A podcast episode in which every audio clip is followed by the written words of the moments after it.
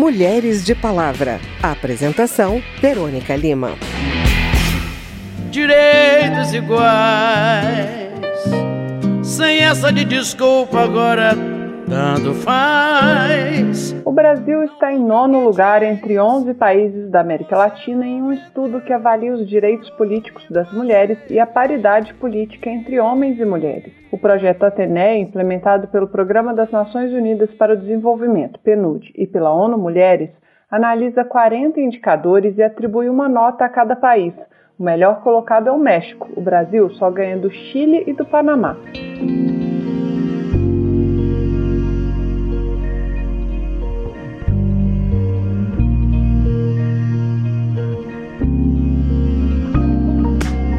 Melhor resultado do Brasil foi no quesito direito ao voto, que considera a proporção entre as mulheres que podem votar e as que de fato votaram. O elemento com a pior pontuação foi a lei de cotas, que teve seu desenho e sua efetividade muito mal avaliados, como explica a Ana Carolina Quirino, da ONU Mulheres que apesar de ter uma lei já há 25 anos, o seu mecanismo de efetivação ainda não é suficiente. Então, avançou de 20% para 30%, mas só em 2014 esse percentual de 30% das candidaturas foi alcançado, sendo superado em 2018. A gente percebe um, um, gradativo avanço, mas não a sua efetividade que se traduza numa maior representação política das mulheres. Segundo Ana Carolina, é preciso aumentar a fiscalização sobre os partidos para que cumpram a obrigação de ter pelo menos 30% de candidaturas femininas, com a destinação proporcional dos recursos.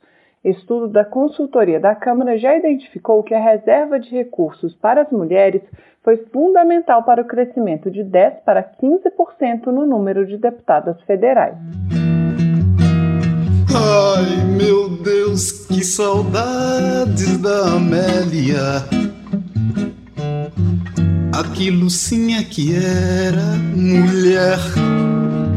Para o vice-líder do PT na Câmara, deputado João Daniel de Sergipe, o impeachment da primeira mulher presidente do Brasil, Dilma Rousseff, teve como um de seus objetivos mostrar que as mulheres não têm capacidade, força e determinação e que por isso não podem governar. Ele defende a paridade de vagas em todos os partidos e em todos os poderes. E essa história de chegar a 30% foi um grande debate. E eu ouvi muitos homens dentro da Câmara dizer: estão tá, querendo tirar a minha vaga. Né? Nós defendemos que os 50% seja nas candidaturas e nas cadeiras.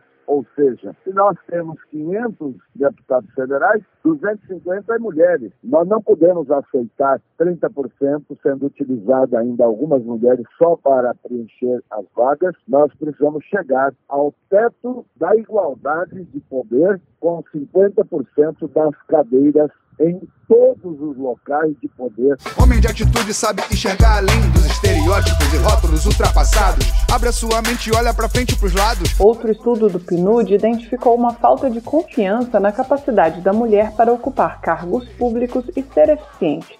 Essa percepção equivocada foi identificada em vários países, mesmo quando as mulheres ocupavam espaços importantes promovendo políticas públicas efetivas. A limitação das mulheres na participação política não tem raízes na incapacidade nem na falta de interesse, mas na falta de oportunidades.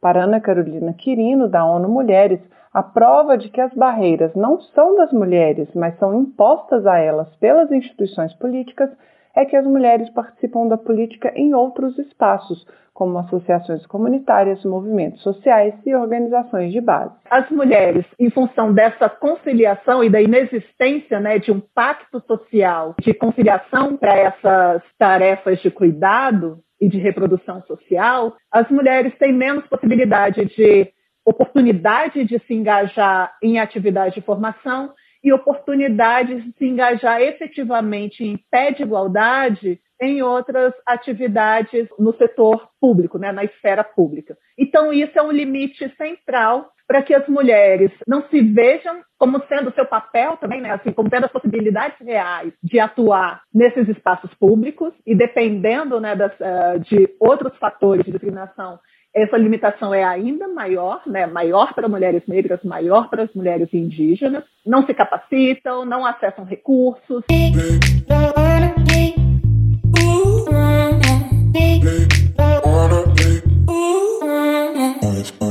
Segundo item com pior desempenho foi o que avalia o compromisso do país com medidas de promoção da igualdade de gênero. Essa promoção consta formalmente na Constituição brasileira e em outras leis, mas na prática não se concretiza. Para Maristela Baione, do PNUD Brasil, a participação política é o campo em que houve menos avanços em favor da igualdade de gênero no país. As mulheres já conquistaram algumas vitórias aqui no Brasil, na área da educação, na área de saúde, mas particularmente na participação política, os dados não são animadores e evidenciam profundas desigualdades entre homens e mulheres. A gente observa e já vem observando ao longo desses últimos anos que o parlamento brasileiro tem presença de mulheres menor do que a registrada pelas nações com os menores índices de desenvolvimento humano no mundo. Esse item avalia também a existência de uma legislação integral de combate à violência de gênero. Segundo Ana Carolina Quirino, o Brasil possui uma lei avançada de combate à violência doméstica, a Lei Maria da Penha, mas não tem uma legislação integral que inclua outros tipos de violência, como a política.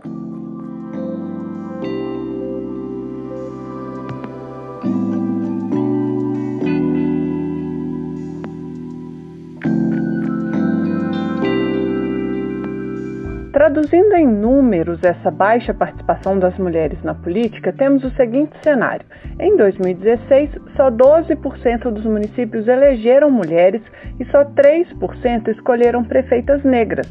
Em 2018, só uma mulher foi eleita governadora. E a preocupação só aumenta com as eleições sendo realizadas durante uma pandemia.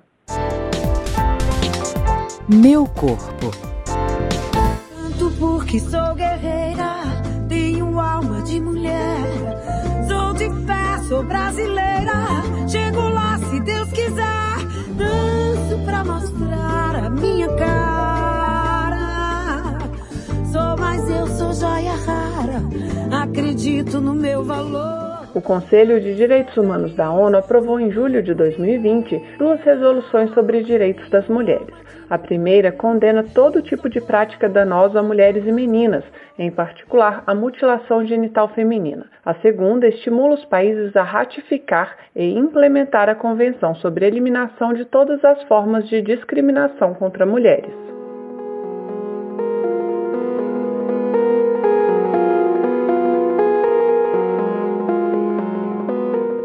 Segundo as Nações Unidas, em torno de 200 milhões de pessoas já foram submetidas à mutilação genital em todo o mundo, e a cada ano, quase 4 milhões de meninas estão sujeitas a passar pelo procedimento, que envolve normalmente a retirada do clitóris ou outras intervenções na vagina. Estima-se que a mutilação genital feminina ainda ocorre em comunidades da África, Ásia, Oriente Médio, Leste Europeu e América do Sul, e em outros países onde há migrantes de comunidades que a praticam. As razões são diferentes em cada lugar. Em algumas culturas, a mutilação é um pré-requisito para o casamento ou uma exigência para adquirir uma herança. Em outras regiões, o procedimento é uma tentativa de controlar a sexualidade das mulheres, vista como insociável, ou uma maneira de garantir a virgindade antes do casamento e a fidelidade depois. Há ainda os mitos de que a mutilação aumenta o prazer sexual dos homens, a fertilidade da mulher ou as chances de sobrevivência das crianças. Em algumas comunidades, o órgão genital feminino externo é considerado sujo e feio e, portanto, deve ser removido. Na visão da deputada Maria do Rosário, do PT do Rio Grande do Sul e ex-ministra de Direitos Humanos, o fato de a mutilação genital feminina ter raízes culturais não deve impedir a condenação dessa prática, que fere os direitos das mulheres à vida, à integridade física e psicológica e à não tortura. Os direitos humanos não podem ser relativos, então a mutilação genital e toda a prática desenvolvida no âmbito de culturas específicas, também é fortemente criticada, não apenas questionada, mas enfrentada como prática danosa, como violação aos direitos humanos. Ou seja, entre uma cultura específica e a proteção da integridade de um indivíduo, seja uma mulher, um homem, uma pessoa idosa, uma criança, quem quer que seja, a cultura não é maior do que o direito humano de um ser humano.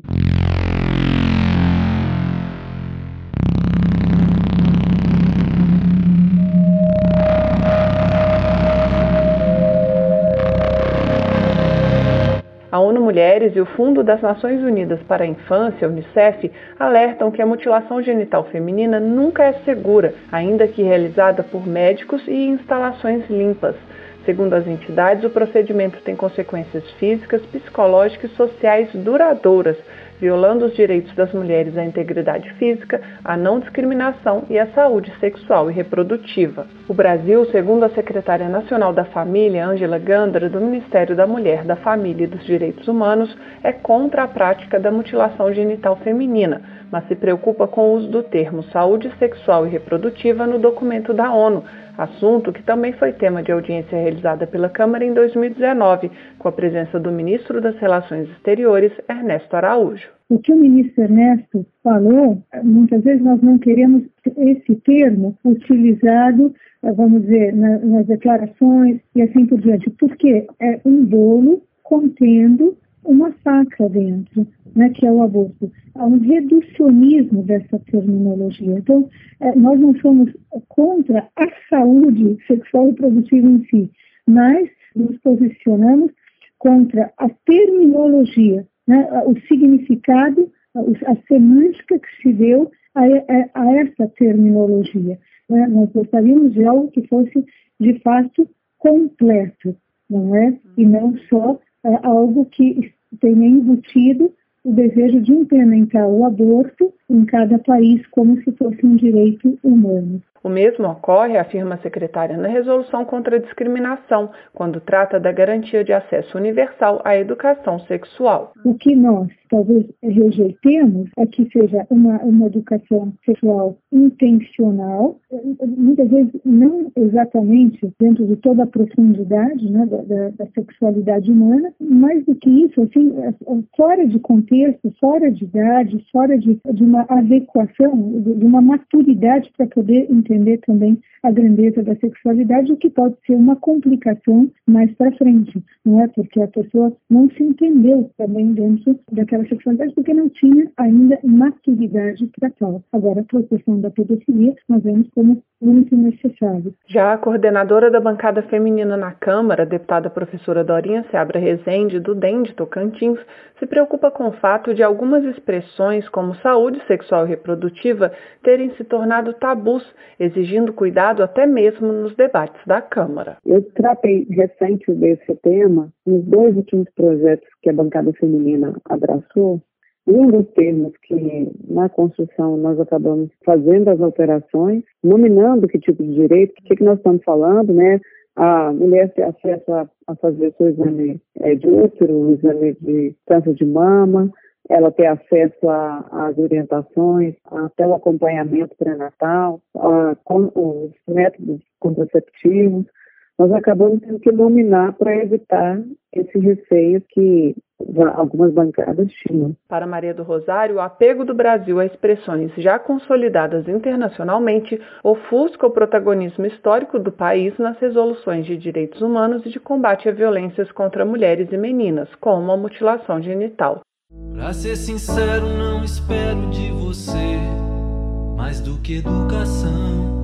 Bem, esse foi o Mulheres de Palavra, que teve produção de Cristiane Baker e Lucélia Cristina, reportagens e apresentação de Verônica Lima, trabalhos técnicos de Indalécio Vanderlei e edição de Márcio Aquiles Sardi. Se você tem alguma dúvida, mande pra gente. O e-mail é rádio.câmara.leg.br e o WhatsApp é 61 999 78 90 80. O Mulheres de Palavra é produzido pela Rádio Câmara e transmitido pelas rádios parceiras em todo o Brasil, como a Rádio Ativa FM 96.7 de Santa Terezinha de Goiás. Você pode conferir todas as edições do programa no site radio.câmara.leg.br e no seu agregador de podcast preferido. Obrigada pela audiência e até o próximo programa. Mulheres de Palavra. Apresentação: Verônica Lima.